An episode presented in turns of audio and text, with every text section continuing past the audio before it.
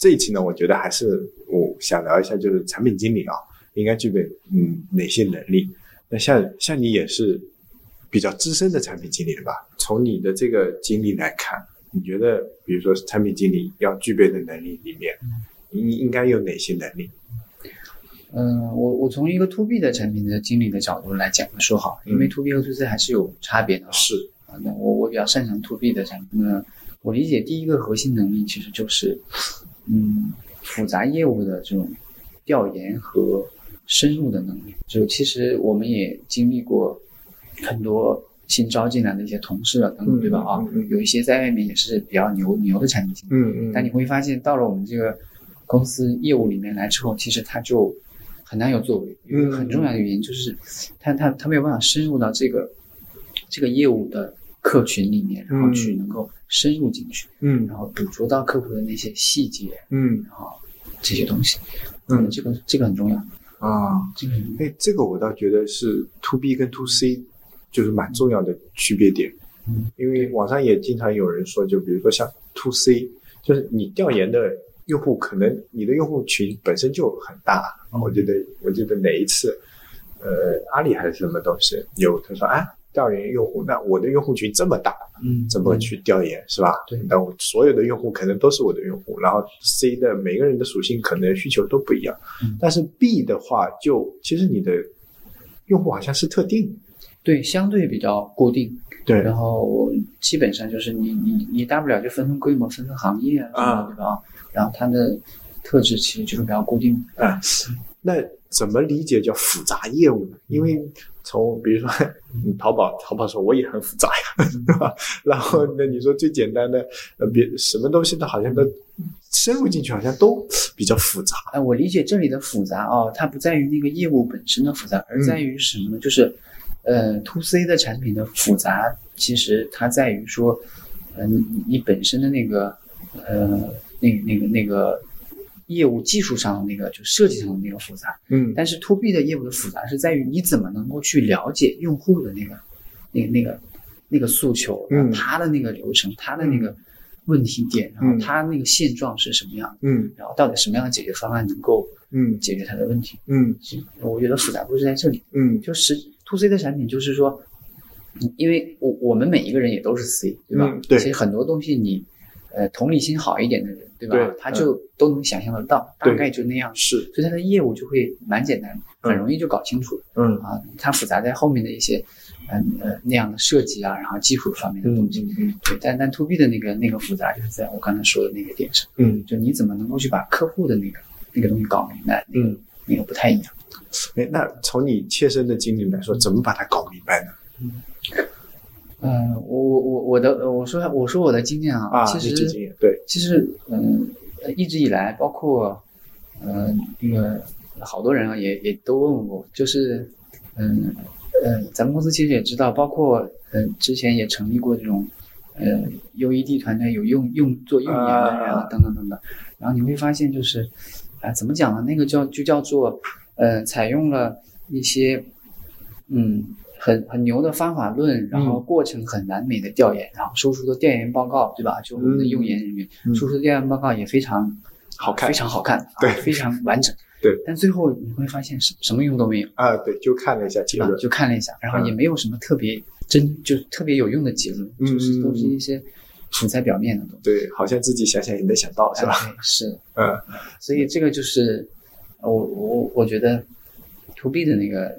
呃，调研的那个研究和就是那个用研做的那种方法，其实都是偏 to C 的，嗯，其实就是会有会有差别，就是不一样，嗯。那那到底呃，我的经验啊，就到底怎么才能够深入进去？就是它其实有一些前提，就是你需要有一定的就是对这个行业对这个业务的积累，嗯，这个是必然的，嗯，否则其实你你你没有办法能够非常深入进去。第二个就是去把客户的真实的。就他现在怎么干的？嗯，怎么做？怎么解决这个问题呢？搞明白。嗯，最简单的道理就是说，比如说，啊，我们说，呃，我们以会计这个群体为例啊，嗯，啊，我我们说会计再去，比如说会计，呃，做给企业做服务，然后啊，就是啊，做呃账税这些东西，比如说里面有一个啊关于库存的，做库存的那个事情，对不对？嗯，其实就是嗯。很多时候我我们会站在就是业务的视角去分析，就是嗯呃就是从业务纯粹从业务的角度啊，库存就应该是这样的，啊这个流程就应该是这样的，对哎，然后这个啊、所以这个产品就应该这么设计，对啊对对吧？哎哎，这样就以为库再出库是吧？啊，对对对吧？啊，就说这样子是吧？所有人就一说啊，都都知道是这样。嗯但你会发现，你做出来那个东西跟客户想要的可能根本就不是一件事儿嗯嗯啊。然后你到了客户那里去之后，你可能才会发现嗯啊，实际上它的库存是在用一个 Excel 表在做嗯啊。那一那样一个 Excel 表是什么呢？是啊，它要把一些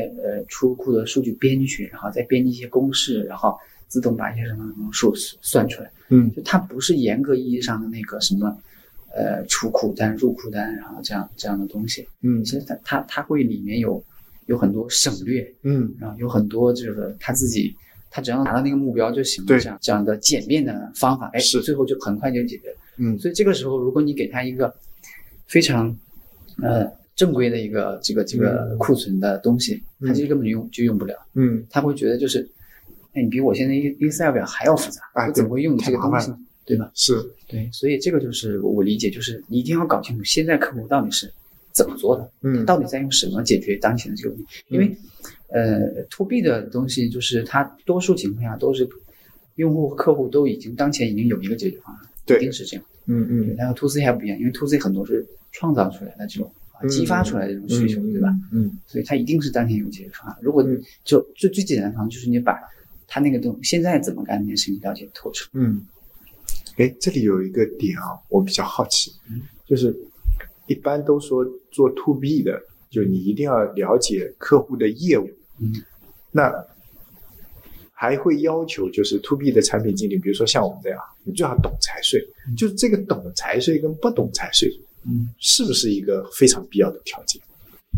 呃，我理解这个要怎么看啊？嗯看你，呃，比如说，呃，因为我也经常要招产品经理进来，嗯因为咱们公司的原因，所以经常都要求啊要有财税生成经理。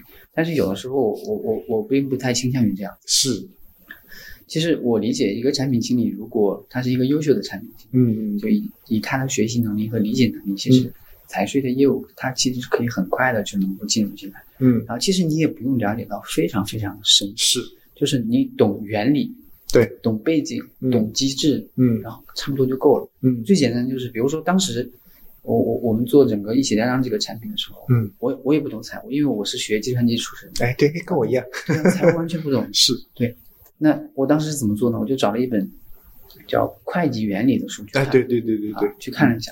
然后其实那个你只要把一个东西搞明白就行了，就是那个所谓的呃凭证的那个那那那个左梯形账的那个左右的那个关系，嗯嗯嗯，啊，把那个东西哎理解了，好，你整个原理就理解了，对，然后所有的东西就 OK 了，是啊，就差不多就够了。我对，呃就是呃，为什么会问这个问题呢？就是刚才说的，就是深入的调研或者说处理复杂业务的能力啊，就往往会有一些说法，就是说，那你你首先要懂这个，而且你比如说你。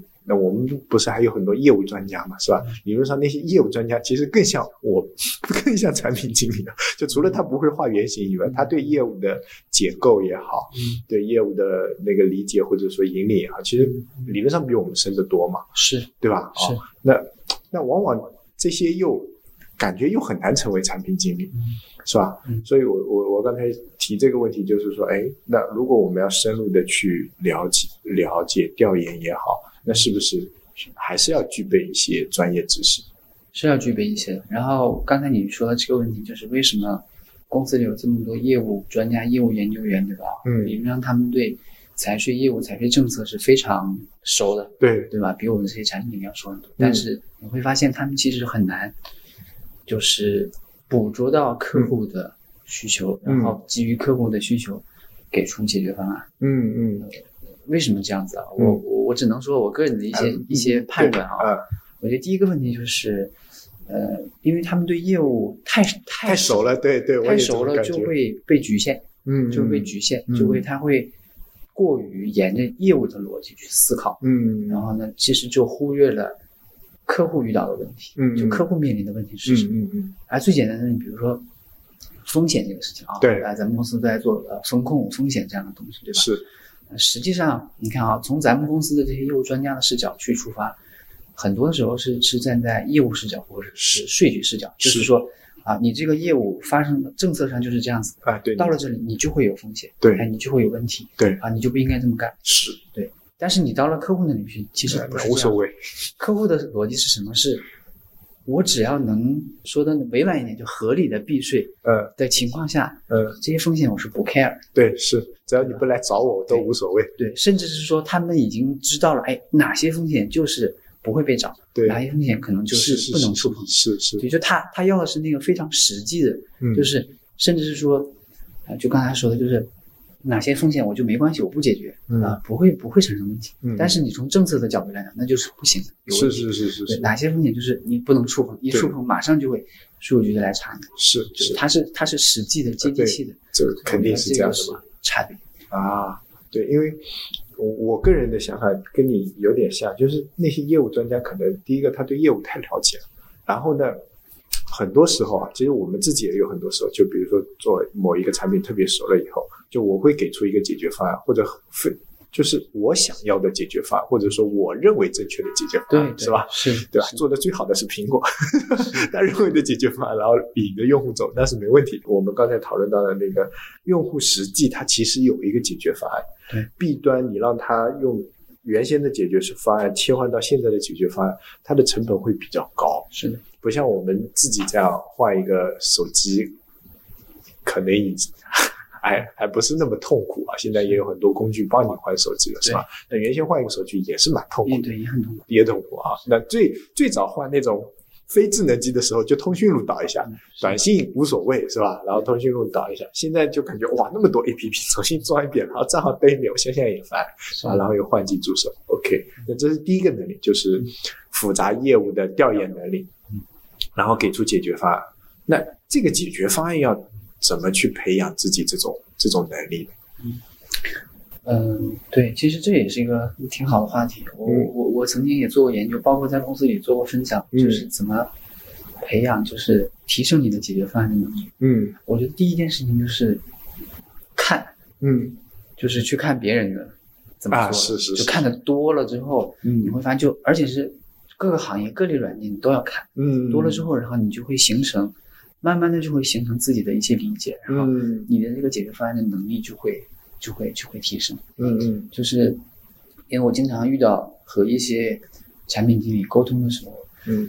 呃，就是那种解决方解决方案的能力不太强的，就会他会被各种东西限制，嗯。他会被技术限制，嗯。他会被一些实现机制限制，嗯。他会被一些外部的呃资源能力限制，是。然后他就会 这个方案他就给不出来，他就对。只能给一个非常弱的，嗯，或者是根本就解决不了问题、阉割后的这样的方案。是是，对，所以其实 这个就是多看，呃多看，然后多体验，多多体验，然后呃。多积累，呃。然后然后包括还有一个就是你要有一些的懂一些技术技术实现机制非常重要。啊。我我个人认为，作为一个 to B 的产品经理，是一定要懂技术，一定要懂技术。一定要懂技术。那你指的技术是什么？比如说是语言，还是说计算机的一些基础的一些东西？其实就是一些软软件实现的原，啊就是当一个当你想要实现一个效果的时候，嗯然后技术可能跟你会说啊，这样子不行，这样子不行啊，这样子很复杂，那样子。嗯其实你这个时候你要有判断能力，嗯你要有判断能力，就是说，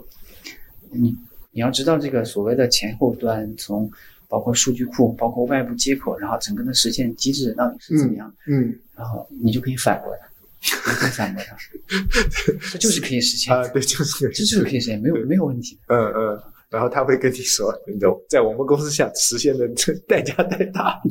对，所以这个时候你就要去帮他想，啊哎，怎么才能够有，哎，这个，呃，从从技术角度以及从从外部能力的角度，嗯一个折中的解决方案。哎，就可能需求上也要，呃，需求要求上也要有一定的这个妥协，嗯，然后呢，再去争取一下一些东西，哎，可能就有一个比较好的解决方案。嗯，哎，这里有一个比较好玩的事情，就你，我个人感觉啊，有时候就比如说做到越来越后面啊，就像我们这种年限比较长的产品经理啊，我有一种错觉，就是能绕开技术，我尽量绕开技术给解决吧。就。你我不知道你有没有这种错觉，我有时候就觉得，哎呀，每次要大动干戈，或者说要改一改。那小改改这种算了啊，有没有能够绕开技术的，或者说用现有的东西拼拼凑凑，或者说用现有的东西小小改改啊，修修补补，能够就把它解决掉，哎，那是最爽的，啪就下去了，因为就中。我我我现在真的我不知道是个误区还是什么，就感觉像，嗯，能让开技术就让开技术，我自己玩就好。我觉得这是非常正确的一个方向，因为其实这就嗯可以引到第二个话题，就是我我认为产品经理的第二个核心能力，嗯，就是我认为就是就 to B 的产品经理啊，嗯，就是架构，嗯嗯嗯就架构，嗯。就是尤其是 to B 的这种大型的 SaaS 的产品的架构是非常非常重要，嗯。就它。因为你一开始的任何一个时候的一个底层的架构逻辑，如果没有做好的话，后面的调整都是，就是有的有的时候就是无法调整，就是你只能说推翻了重来，就这一点零版本我不要了，嗯，对，重新做一个二点零版，对，嗯，然后呢，呃，那再把用户切过去，就只能变成这样子，嗯嗯，所以这就是刚才你说的，就是如果我我们一开始的时候，首先啊，作为产品经理，我们自己从产品的架构上啊，嗯，把它设计的。不管是灵活性、扩展性啊，然后未来的那个可可支持的那个那个角度去考虑的更多的话，嗯，哎，那当我们遇到客户一些呃呃需求、一些问题的时候，哎，就可以给出在不动开发的情况下，或者是很很小成本下，就可以给出比较好的解决方案。嗯嗯，哎，这里这个架构能力啊，其实网上也有人说到，就是这个，我觉得是一个很模糊的概念，就很难有人把它这件事情说得很清楚。什么叫架构？什么叫产品架构？是是啊，就是从你的经验来说，什么什么怎么样的架构才是好的架构？或者说你在做架构的时候是怎么做的？其实，嗯，确实就像你说的，这个事情不是很能够一下子说说清楚、说透彻。嗯，它其实是蛮复杂的一个事情，就是，嗯，我举个最简单的例子啊，嗯，就是，呃，咱们公司曾经做过。类似于客户客户中心这样的产品，嗯嗯，客户中心这样的产品。然后呢，呃，那个时候咱们其实有不同的业务线，然后要要共用这样的一个客户中心，对对吧？共用这样的客户中心。然后那个时候呢，就是然后不同的业务线，它其实它的业务形态不一样，是，所以它对那个客户中心的一些要求也不一样。嗯，比如说就出现了两种情况，嗯，一种情况就是以税号作为唯一的，嗯啊这样的。这样的这样的形态的，对，呃，一套一套一套基础基础基础架构是啊。另外一个就是以这种 ID 的啊，就自然生成 ID 作为作为唯一的，就就税号它其只是一个基本信息，对啊，这样好。那这个时候，呃，一个优秀的产品经理，嗯，其实他从架构上要考虑的时候，就应该考虑到，其实从长远的角度来讲，一定是以 ID 为唯一的，是。但是一个经济不好的产品经理，他就会把它做成说。啊，既然你这边的业务是这样的，这边的业务是这样的，那我就两两种都支持你啊。我我有一套支持以税号为唯一，我有一套支持以 ID 为唯一。嗯，好，这个时候这件事情做下去之后，一开始还没什么问题，没什么问题。等到你出现了说，哎，我发现哎，两个业务线之之后的一些业务、产品、用户存在融合的情况下。对，好，你就死翘翘了。嗯嗯嗯啊，那这个举了一个简单的例子啊，就是从底层的角度，这个这个架构的一个一个考虑啊。嗯。但是，就像你说的，整个产品架构这件事情是，其实更复杂一点。嗯。它包括底层的这些架构，包括整个产品的信息架构。嗯。包括一些业务之间的那个关关系架构，对吧？啊，比如说，呃，嗯，呃，有一些产品，它的那个架构设计是什么呢？就是。耦合性很强的那种，嗯，就你前面这个模块必须和后面这个模块就是它是强连接的，嗯啊，你前面这边这样做这样设置，然后后面这个模块才才能用，对对对，啊，一定这样，好，这这是一种呃设计架构设计方法。那还有一种设计方法就是就松松的，嗯，松就是我每一个模块都可以尽量独立使用，嗯，啊，虽然有关联，但那个关联我我它是一种松松耦合的方式，嗯，啊，那这样的话你后面的扩展就会好很多，其实这也是架构的一部分嗯一种。嗯，所以反正就很多吧，这些都算啊，都算，都算，都算。对，是因为网上有很多，就比如说像我们两个都是学计算机出身的，像以前不是有那种系统架构，然后就系统架构图，底层肯定是数据库，然后上面是什么，然后一个一个个功能模块，然后再是什么，这是一种架构。嗯，那这种呢，其实是怎么说呢？这个是就是你想清楚了背后怎么做，你把它图形化。这种可能叫产品架构，也有叫技术架构的啊，对吧？它它只是只是把模块换成不同的东西或者数据库变的，这是一种。还有一种呢，就是比较浅了，我个人比较浅，就是像网上有些没有啊，你去搜啊产品架构、系统架构，然后它会有一个插麦的，插麦的会把各个模块、各个功能给你列出来，说这个就是我的产品架构，我要我要个人中心，我要首页，我要什么，我要什么，我要什么，我要什么，然后首页里面有什么什么什么什么什么，个人中心有什么什么什么什么，那这个可能就是前端产品经理他觉得这个是呃这是他的产品架构，然后再做的深一点的就是这个就是刚才那个插麦的下面就是说好。这些模块哈，就比如说一个首页，它的它的底层，其实你我们看到的是一个首页，但是它底层是有后后台是有好几个东西把它拼装起来。对，不是说我这个首页是写死的，这他妈傻了。但这个首页是可能是可配置的，那这一块啊叫推荐位，是由推荐位这个模块来管理，是吧？那这一块叫 banner 条，或者说就有另外一个东西来管理，是吧？然后这个叫叫什么东西？然后就是一块一块，然后我可以。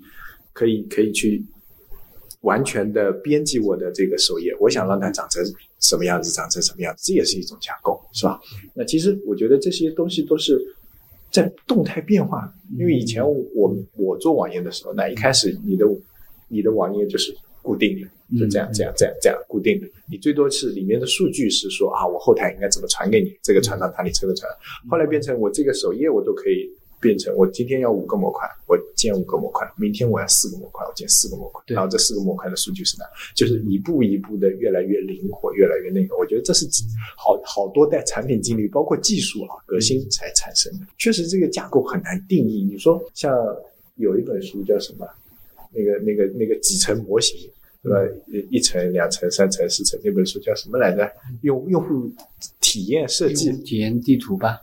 地图还不是设计，反正就第一个是什么什么呃什么信息架构，然后什么表层，然后什么还有战略规划，它一层一层大概都都往上弄。啊，就用户体验那个五要素。哎，对对对对对，那那那个也算架构，从从战略到一一直到你这个页面，然后到页面再对应到你的战略怎么弄。对对是是吧？但但在我理解来讲，我理解的产品架构就是，其实你刚才说到了，就是关于那些嗯。有点类似于菜单结构那样的东西，其实那个东西就是它其实是一个信息架构。对对对对对对，这个信息架构它往往其实只是一个呃结论。对，是一个结论，是一个结论。是，其实其实其实你在前面就是你这个信息架构为什么要这么做？对，对吧？就当一个产品已经做到了，我我已经有一百个功能的时候，这些功能到底怎么组合？然后我的产品怎么定义？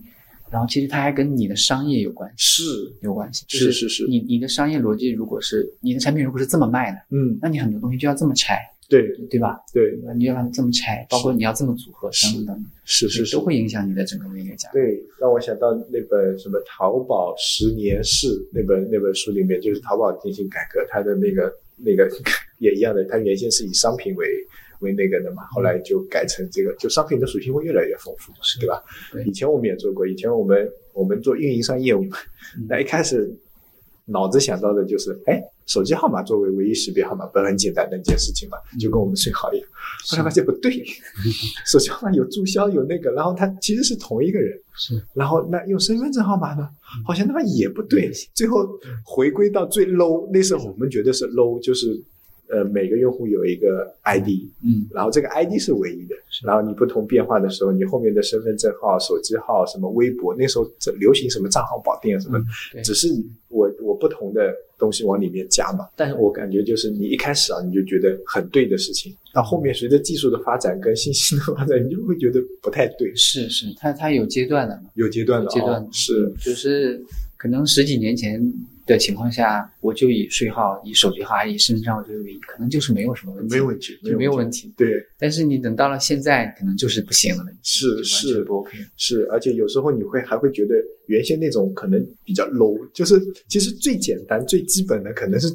适应所有的，就就跟数学公式一样的，最简单的那个公式，它随便哪里都能套，是吧？加减乘除，是吧？我们从小学就开始学，到现在还在用。你大学里面学的微积分，你不做高级的东西，你好像用不到了，是吧？是是吧？那那那个高级是吧？那个够高级是吧？加减乘除够低级嘛，是吧？对。哎，那架构能力有什么办法让自己能够提高呢？嗯，我觉得就是这个东西呢，第一个就是。嗯，多看一些好的架构的友商竞品的产品，嗯去学习一下。嗯。然后你看的时候呢，啊，其实这里有一个差别啊，就我发现有些有些产品经理去看的时候，就是会很表面，很属于表面，但有些产品经理他能看到底层的一些东西，嗯他才能看到啊，这个产品它为什么要这么设计，嗯。它为什么是这么拆的？啊，嗯。它为什么那个这个模块和中断是这个之间这样的一个关系、嗯。啊？它它为什么整个呃这个产品的定义是这样子的？嗯。然后能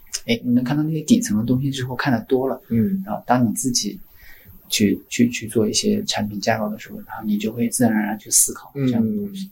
嗯。对。还有另外一个吧，我觉得可能就是对未来业务的前瞻性的判断，这个嗯。就是你要有这样的判断，然后你你在考虑架构的时候就会想的更多更远啊。这但这个有点经验，又有点这个确实确实有经验在里面，嗯这是没办法的，对一定是有经验在里面的。对，这可能就是成年的程序员跟或者说成年的产品经理比那些年轻的产品经理有优势的地方。对，因为你吃过亏，这是是首先你你你就就就就咱们刚才聊的这些东西，你如果没有经历过，你看他就觉得怎么会有这么傻的人 哦，对吧？但那个年代可能就是这样，这是第一个。第二个呢，就是你你吃过那个亏的时候，你就会多想一步，万一以后他妈又变了，那我是不是应该要留一手啊，或者说防一手，是吧？对对吧？那其实这个留一手跟防一手，就是就是你的架构思维，或者说你的那个灵活性就会就就就会留一下，是吧？是是你刚开始做的时候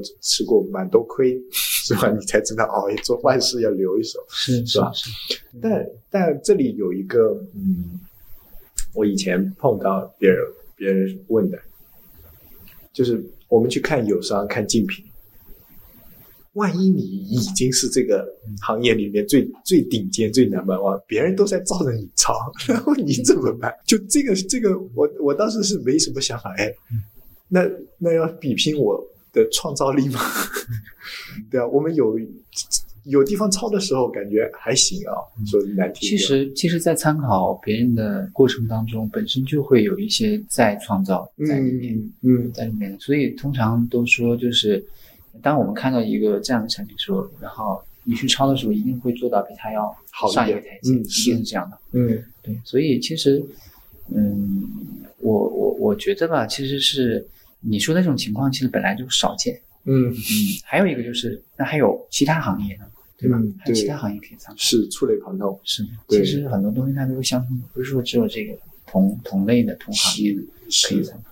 是，比如说，呃嗯，老是拿很多人拿微信来举例，就说啊，微信已经做成社交里面最牛逼的，那他应该去怎么想？他接下来应该要做什么？对，是吧？比如说他的公众号为什么会通知公众号，是吧？为什么公众号的机制是这样的？现在想想好像很多不合理，对吧？刚出来的时候好像大家也没怎么想，然后他又开始做视频号，他的视频号的模式跟一般的视频号模式又不太一样，就是账号体系也不太一样，是的，我我也去用了一下那个视频哈，我觉得就很奇怪，哎好多逻辑就是理解不了，对啊为什么是那样子？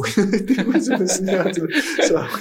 对他跟他跟就主流的，比如说抖音这样去比，哎为什么一定，要是这样子特别不一样。特别不一样啊，就是很奇怪。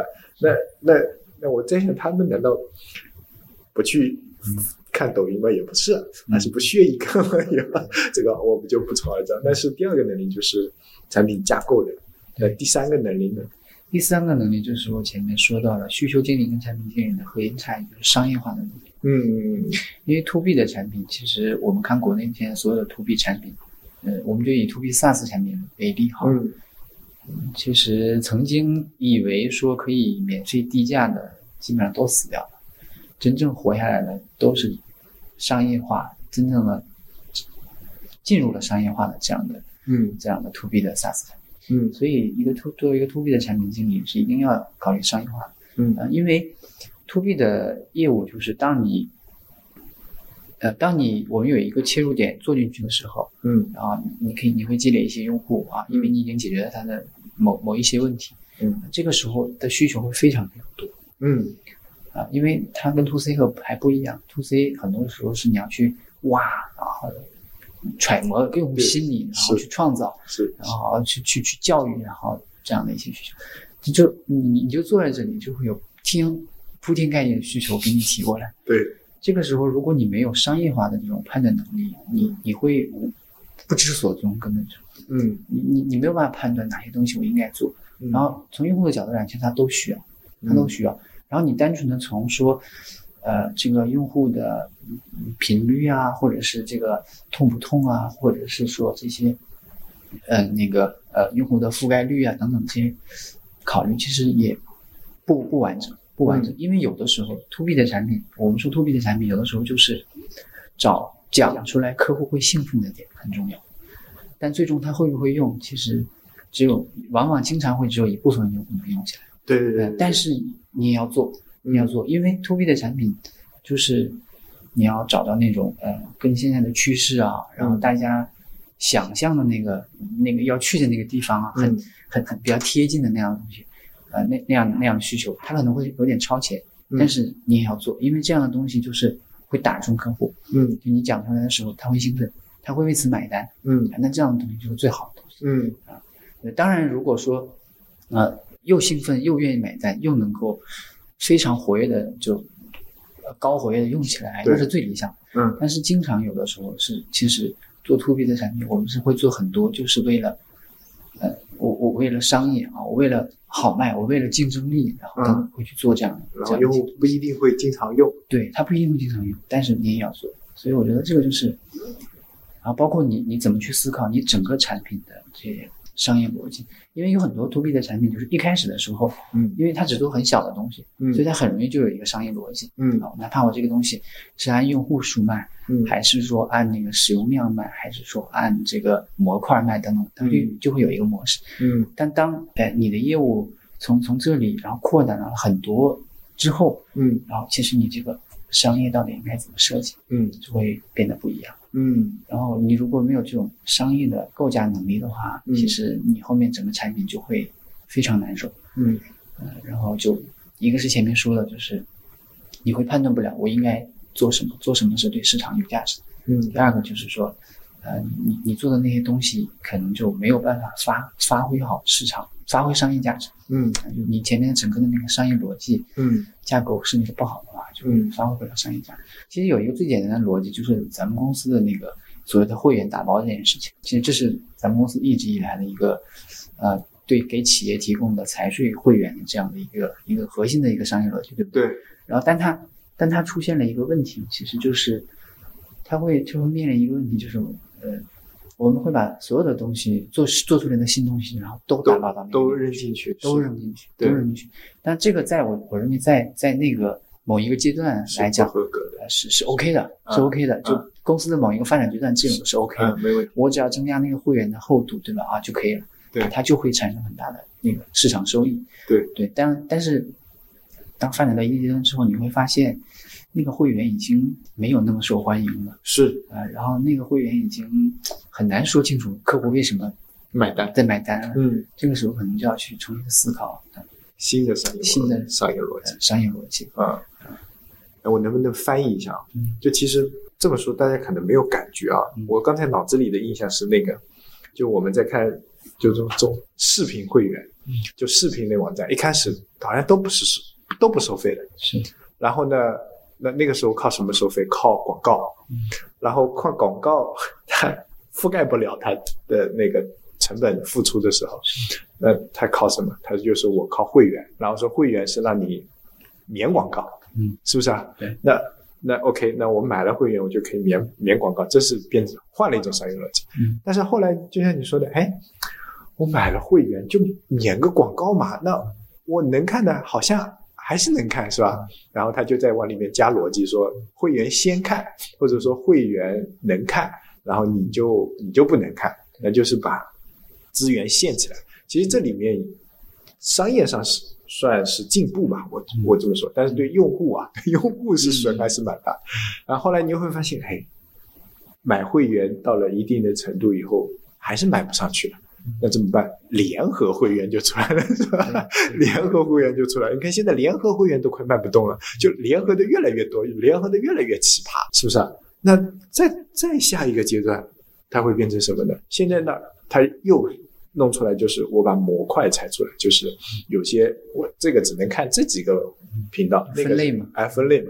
然后要么就是某些电视连续剧，我会员的基础上我还要单卖，是吧？什么影视会员、体育会员，哎，是是是是是是，我觉得这是，但是这个这个思维要怎么去锻炼呢？作为产品经理，这个其实蛮难的，我我我我我也是没有办法给出就是非常呃完整的或者是比较有有系统性的这样的、嗯嗯这样的说法。嗯就首先其实就是你要有市场敏感性嘛，对吧？嗯这市场敏感性的人其实是嗯能看出来的，嗯。就他当他看到客户提出一个需求的时候，他其实能联想到很多事情出来，嗯嗯，然后能联想到说，哎，这个东西是是不是有可能成为一个收费的逻辑，成为一个什么样的点啊？等等等等，这样。这个敏感性其实我也没想出来怎么培养啊，啊，但是确实是，就就像咱们公司，我认为，呃，你之前说的就是、呃怎么才能够升，就就晋升的比较快的话啊，嗯其实我觉得就是怎么把东西卖出去？对，怎么把它卖出去，对就是你要思考这个点，嗯嗯嗯，那我明白。那呃，网上面可能有一些理论啊，嗯，那我可以我抛一个啊，就有些有些人就说，那你就去多看一些商业分析的周刊啊，商业分析，比如说呃什么三十六氪、虎嗅啊这种，就是因为我们本身不是。其实我们不是那个商业的那个圈子，嗯对吧？那么人家那个，比如说做经济的、做商业的那个，他会把全国各地、全世界各地的这种商业模式帮帮你找出来，然后一些好的他会喂给你啊。那么有可能是他品读过的，有可能是他那个呃理解过的。我觉得没关系，总比我他妈自己去找是吧好是吧？我还是都不一定能找到，然后你自己去看，然后理解它的逻辑。那这只是第一部分。那第二部分就像你说的，当一个客户给你提出一个需求，或者说你发现一个需求的时候，那你要去评估说，哎，这样的客户有多少？最简单的评估，这样的客户有多少？嗯，这个东西能不能成为一个可以卖钱的或者可以收费的抓手？那有些东西说我用的人很多，但是。嗯，竞争对手可能已经免费了，那你玩个屁啊，是吧？那也那我觉得，哎，这个可能可以变成一个抓手，卖钱的。那么接下来是什么？接下来我要对它进行包装，你不能这么直白的说，这个东 这个东西就怎么直直直接出去了。就像你说的，呃，我我们可能要去打中用户那个点，就是把它包装成一一系列的解决方案，跟你原先的东西是要有瓜葛，对，要有要有联系的，是吧？是是吧？包装什么，不管是升级款也好，什么也好，包装一下。为什么手机会做成什么 mini、中点、Pro、Pro、Pro Max 是吧？其实它就是这个这个道理，就是它把用户再拆分一下。原先我一一桶装都给你，现在我卖不动了，嗯或者说这一些东西我更高的更高装逼的人可能就没有更高的需求。对我，我觉得这个其实，呃，这个能力其实跟那个产品经理的基本能力有有有点接近，就是说你你其实可以通过一些呃理论或者是方法或者是别人的经验，然后就就能够达到一个说啊基础的，就刚才你描述的啊基础的这样的一个商业化的这样的一个能力。是但是有的时候我觉得可能灵光一现，对，有的时候就是你那个灵光一现的那个市场判断力是是是是很重要。是很重要，就是有的时候就是会出现，就是你会发现，你发现一个机会，真但是很多人就觉得这不是一个机会，甚至是反对，嗯，蛮蛮正常的。对啊，很正常，对不对？嗯哎，但是你会发现，可能是就会有有有有那么一类人，就是他会非常坚定的认为嗯这就是一个机会，哎，嗯好像最终就真的成了，嗯，就那种很很难解释啊啊，这很难解，这这这这根本说不出来的，对这这根本解释说不出来。对对，就是你你你把查理芒格叫过来，他可能也不一定能把你给 说明。但确实就是有那么有有那样的一个差别在在那里，这其实就是刚才咱们一开始说的，就是你多看、多听、多学习，你的脑子里可能就有这么一个自己在转的模型，但是你不知别人不知道，你也很难说出来。然后当一个东西做做过来的时候，你就会有判断说啊，这东西啊还 OK，但是别人的别人否定你，不是说你这个东西是真的不行，而是大家的知认知不一样，背景不一样。说哎，你看哎。怎么会有这么一个结果？同样是一个一个参数传进来，你们两个跑的里面的公式是不一样的。那他得出的是另外一个结论，你得出的是这一个结论，是吧？那没有孰对孰错，只能说是跑出来的结果不一样。那这个时候，我觉得接下来一个能力是把它做做成功、做起来，这个就更难，这个就更更说不清楚了，因为这个你要靠靠你一个人是不行的，什么公司你坚持什么乱七八糟是吧？那假设以咱们这个节目节目来说，嗯。呃，其实播客已经被论证了说，其实你你很难有转化，嗯。然后你很难有什么商业化价值啊，还说去年是疫情期间是一个风口，但是跑出来的好像没有那么多年了都没有跑出来，但是它这个东西一一直有嗯存在，对吧？他的需求也也挺丰盛，就是你不用看，啊，你用听就好了。但是听本身带来的问题就是，我听了我就会忘记，听了我就会睡着，就跟听书一样。嗯很很多人就觉得啊，我听了一本书，收获满满，但两天后你绝对忘记了。哎，但是其实有的时候还是看你这个内容本身的质量好不好。是啊我这个是举个例子啊，我刚好，嗯、周末的时候开车出去一趟，还蛮路还蛮远的，然后我就在那里听听广播，听到了一个人，一个应该是年龄蛮大的一个一个女女专家，然后在讲一个事情，就叫就叫就叫什么骨质疏松，然后缺钙的嗯。嗯就呃，他前面他他前面讲了个逻辑，就是就就就举了很多例子啊，就是什么呃呃什么比较年轻，只要三十就三十几岁，然后就骨质疏松了，嗯还有什么呃那个呃四四五十岁，然后就骨质疏松了，然后怎么样怎么样，然后什么腰酸背疼啊，就举了很多对例子啊，，对就是我呃大家很很有同感啊。啊就是对然后然后那他他然后其实最终呢，他是一个推销的药一个一个呃推销一个保健品保健品。对对，但但我感觉那个逻辑就让你很幸福。对然后然后他就讲，然后关于这个，然后那但你如果只讲到这里，大家说啊那就补钙就补钙好了嘛，对不对？嗯嗯然后他就讲了一个逻辑，叫做啊、大部分人其实是只吃那个钙片是是是补不了钙够的，对是不够的。是然后他讲了一个逻辑，叫做组合营养。呃，啊就你要吃运动什么乱七八糟，哎，对，就是啊，你要啊，除了钙，还要有什么镁什么什么，对对哎对对对一堆的东西组合在一起，然后你这个钙才能很好的吸收。吸收对啊，很有道理，对，是很有道理。我听了之后就感觉，哎，这个真的是，哎，如果我我的家人有嗯这种情况，我可能真的就会去买。但但你有没有发现这个？对，就是你，就是播客只是在你脑子里种下了这一颗种子，但这颗种子什么时候发芽就很啊，难。对，就它的转化那个速度没有那么没那么快。那像我们现在的这种这种社会下，是吧？你看抖音，抖音上我只是视频里放一放的这个转化率都没有没那那么快，所以才会有直播带货这种更快速的东西来买它什么快，赶紧两分钟就结束了，是吧？才会有这种快。那在这么快的节奏下，见钱那么快的情况下，嗯。然后我还要。我还要辛辛苦苦做一个很好的内容出来，然后吧唧吧唧给你讲个半个小时，然后最后你听完哦，我知道了，然后说我要买哪里买，打电话不可能，自己上网搜又太累，所以、哎对吧？对，然后关于商业化这块，我最近研究了一个，就是就贝壳网的这个案例，嗯我觉得是特别让我就是感觉很膜拜的一个一个案例。嗯就就就他把那个所谓的那个，呃，从从从从从那个经纪人，然后叫什么，呃呃，叫什么呃录入信息的人，嗯然后呃带看房的人，嗯然后什么呃协助成交的人，就就大概啊、我忘记了，好像是这五个角色还是六个角色，嗯嗯。然后就把就把这个呃卖卖房这件事情，以前一个经纪人这个干的这个事情拆分成了五个人，然后啊，对，每个人都很然后每，个人都啊都可以去做，然后每个人都可以赚钱，嗯。就我觉得这个真的很牛逼。嗯。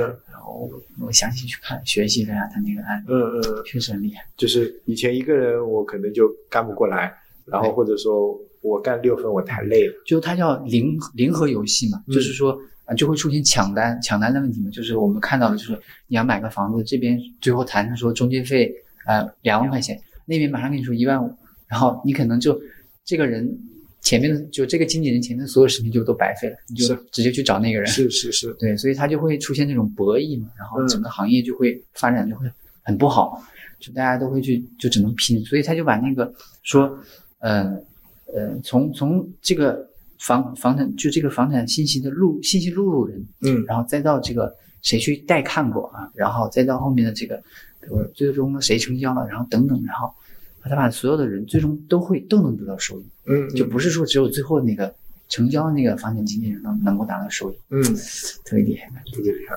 但是这个是这个这里有另外一个我记得以前有另外一个，就是是那个叫什么，呃，它是绕开房产经纪，就是我发布房产，嗯然后是买家在网上看他，然后他就直接约你，然后到你房子里看，就不需要经纪。对，这是这是过去这么多年所有的，就就就互联网行业颠覆了很，就互联网颠覆了很多行业，但一直没有一直没有一直没有颠覆的一个就是房产中介这个行业，对吧？其实其实这么经历这么多年，其实都都被房产中介给打败了，就还是被人给打败了，被线下给打败了。其实是啊，对，啊，我觉得这个是这个是很难说的一个一个东西，就是你说理论上那个商业模式好像也挺跑的，说你去掉中间商赚差价，是吧？你看，哎，这个是哪个车评的广告？就感觉现在也瓜子二手车啊，对，我觉得这名字取的也，到底你在骂谁瓜子？对，但我感觉有些东西是你不能去掉这个中间商的，你去掉这个中间商，你就像二手车也一样啊，现在也是呃这些平台全部都已经败北败给了这些所谓的，嗯、这些就是那叫那叫什么来着？就就是那种呃二手车交易所，然后二手车交易市场啊交易市场对吧？还是败给了二手车对交易市场。因为这种大宗的，然后再加上需要一定要看实体的东西，不是那种小宗的，我不需要看实体的东西，是吧？我买双鞋我都不行，我就那个，那么一辆车，那车还便宜点，十几万、几万。一个一个一套房是吧？哎，但是呃，这里有点扯开啊，但我还是扯一下。但有有没有觉得淘宝拍卖做的还行哎，这个做的还可以啊？就发拍啊，对，我觉得这个也很神奇啊，居然居然能够，他找准了一个什么东西，到时候可以研究一下。哎，到目前为止三个，第一个是复杂业务的调研跟解决方案，嗯第二个就是架构能力，第三个刚才什么来来着？我记得是商业化的。啊，商业化的能力，对对对，还还有吗？低端一点的能力有没有？其实低端的能力，我觉得就没有必要去说它了，因为你作为一个产品经理的话，其实你只要是一个上道的产品经理，只要是有一定的积时间的积累、学习，都能够达到。比嗯如说，就是这种设计的能力啊，嗯啊，交互交互的能力啊，嗯嗯这种这个基本的数据运营的能力啊，嗯啊，这种那个，嗯，比如说这种那个，嗯呃，宣产品宣讲的能力啊，嗯。然后产品包装的能力啊，等等这些东西，其实我觉得就是，在我看来，就是他都是产品经理的，嗯。只要做到那个程度上，就能够基本上都能积累出来的，而且他这个能力，它带来的差异，其实已经不足以决定你产品经理到底能走多高了。嗯，对，就跟那三个能力比比还差一些，是是是。对，因为网上有很多，我上次也发给你看，什么学习能力、规划能力，什么需求分析能力。其实，呃，就在我们这个年纪，或者说在我们这个层级吧，啊，说的装逼一点，就是那就你我们不太会去 care 下面的这些能力。你说我原型画的好，跟原型画的差，别人对我的评价不会有那么一丝丝的改变，对对吧？但是就像你说的，你产品架构的好，架构的差，人家就会觉得，哎，你这个靠不靠谱？对，还有一个就是你说的，最最重要的就是你怎么把它卖出去，卖得更好，这是一个很很那个的能力。是，哎，那比如说我们对低年级的产品经理，我们又会去要求那些人？就比如说你去面试的时候，你肯定也会去，比如说面试一个三年左右的产品经理，你肯定也会去要要求一些他们的基本能力。那你看重哪些？其实我觉得，这样从基本能力的角度来讲，我觉得第一个我会看重调研的能力。嗯嗯嗯调研的能力，就是因为调研的能力既能看到他当前有没有这样的一定程度的呃，就调研的基基本能力。第二个就是也能看出来我们说的那个，就是他具不具备未来的潜力。嗯，这个，所以我我会特别看重这个这个点。然后第二个就是呃逻辑和设计的处理能力。嗯，嗯啊，就是嗯，说白了就是说，呃，一个一个一个一个需求，你到底能够列出来多少种情况嘛？啊，能够找出多少种情况嘛？因为这个也很重要，否则它的落地能力就会有问题。嗯嗯就是否则就会被研发 diss 的很惨的，对吧？是啊，就是就是这个呃，画了个原型，下面规则写了两句话嗯啊，然后没了。嗯，然后研发一评审的时候，当当当当怼出来十嗯八个十个规则，然后就懵逼了嘛。对这个很重要嗯啊。就我我感觉，就对于一个我招一个比较基础层次的产品经对，理，三年以下，哎，差不多我最看重就这两个，嗯这两个人只要有，其他都不是问题。你说你原型现在画的好还是不好？我觉得这个对于一个综合能力比较好、审美也还可以的产品经理，很快就可以补起来。说白了，是是，两个月、三个月，最多半年就可以提，马上就补起来。嗯对，但是你如果那两个能力不行的话，嗯就很麻烦，嗯就。很麻烦。哎，有个题外话啊，我也刚想起来。嗯，那刚才我们说到是下，我们要求下面的嘛，有没有一些东西，或者说一一些人讲出来一些东西，让你让你确实的感觉到，哎，他好像比我牛逼一点。因为人啊，都是总是会高估自己啊，嗯就是要要佩服一个人非常难，尤其是同行。嗯 就有没有是觉得说，哎，那个人讲这个东西，嗯，好像他好像很牛逼的样子，嗯，所以对他比我厉害，有没有这种感觉？嗯，还是说已经很久没有这种感觉？呃，我确实，我其实最近一两年已经不不太有，但是前几年其实是蛮有的。我我最早的时候其实，嗯、我我我一直推荐很多人去听，就是那个辽宁的那个啊梁宁产品对经对对产品经理三十三十讲，对，对，那个是我在过去几年内对于产品经理的一个课程里里面，或者是经验里面，我我认为特别值得学习的，是是是是是，这个问题。那个是让我很很很膜拜的一个嗯嗯是是，东西。嗯，还有吗？嗯。对，因为那个太高了，你知道吗？嗯因为他，我我觉得梁宁有两点啊，就是我我我我的感觉跟你一样，就是哎，终于听到市面上有一个就是领先我一个层级啊或者两个层级的那种那种感觉，就是我可以非常负责任的告诉大家，市面上所有产品经理出的那些书我都看过，就有一些就觉得嗯还可以，有些就觉得嗯不错不错，就是人家这个确实比我厉害那么一点。啊，因为人嘛总会那个啊比我厉害一点，就是大部分人就觉得嗯也就这样。啊，跟 他差不多，感觉我也能达到是吧？就是。自自自己自己那个有一种对自我其实包括之前那个也学过一些课程啊，什么馒头学院呐、什么起点学院的这些产品经理的课程很多嘛啊。嗯然后后来慢慢的就发现，其实有些东西他们讲的东西就是也就那样，也就那样，嗯是嗯就是嗯、还是就是呃会过多的讲，就还是偏偏理论。说实话，然后理论这种东西呢，就是当你已经知道了之后，其实就已经没什么用。是是没什么用的。核心是看你怎么能把那个理论跟你的你的实际的能够结合起来，然后或者应用到实际当中。对，其实就是，呃，我评价一个人的学习能力啊，就是什么？就是你怎么能快速学习一个理论，然后马上就应用到实践对对对对这个很是重要，是而不是说你理解一个理论，然后哎呀就可以了。今天不叫学习能力，是是学习能力就是你可以快速理解，但是又可以很快的就可以把它结合用起来。是是是哎这个我认为就是非常牛对，就感觉现在市面上啊，市面上已经蛮少有这种能让我们听上去就就产品经理领域或者互联网领域里面的，别的领域那没办法，人家领先我们太多了。而且尤其是 to B 的，特别啊，少。就特别少，特别少。其实辽宁那个也 C 的多一些。这，东西，但是对。它它还是算还算把 C 和 B 的一些差异啊，一些东西嗯。讲出来了。讲比很难讲。那你想呃于军出的那本，他是他滴滴吧，嗯。是吧？那个后来从百度滴滴，这我也感觉就是还是就没有那种呃听到那个的那种，你说醍醐灌顶也好，或者说让你震撼也好，对，就是就是那种哎啊，我这我就是这么想的那种感觉。啊，嗯对，就是这样的，就是相当于其实你可能心里面一直就是有有有这种隐隐的这些逻辑啊这些东西，嗯但是没有没有把它抽象提炼成那样的东西。是，然后当你听到的时候，你会很兴奋，你觉得对，哇塞就是这样点线面是吧？对哇塞就是这样。对，是就这种理论，你可能原先听到过，嗯但是从他那个讲述过来，可能就又不太一样一点。对是，就会就是感觉心里面很多所想的一些东西就被被被非常好的讲出来证实了，这样子的感觉。嗯，是是。以上的是本次采访的全部内容，感谢大家收听，欢迎大家点赞、转发、收藏，谢谢。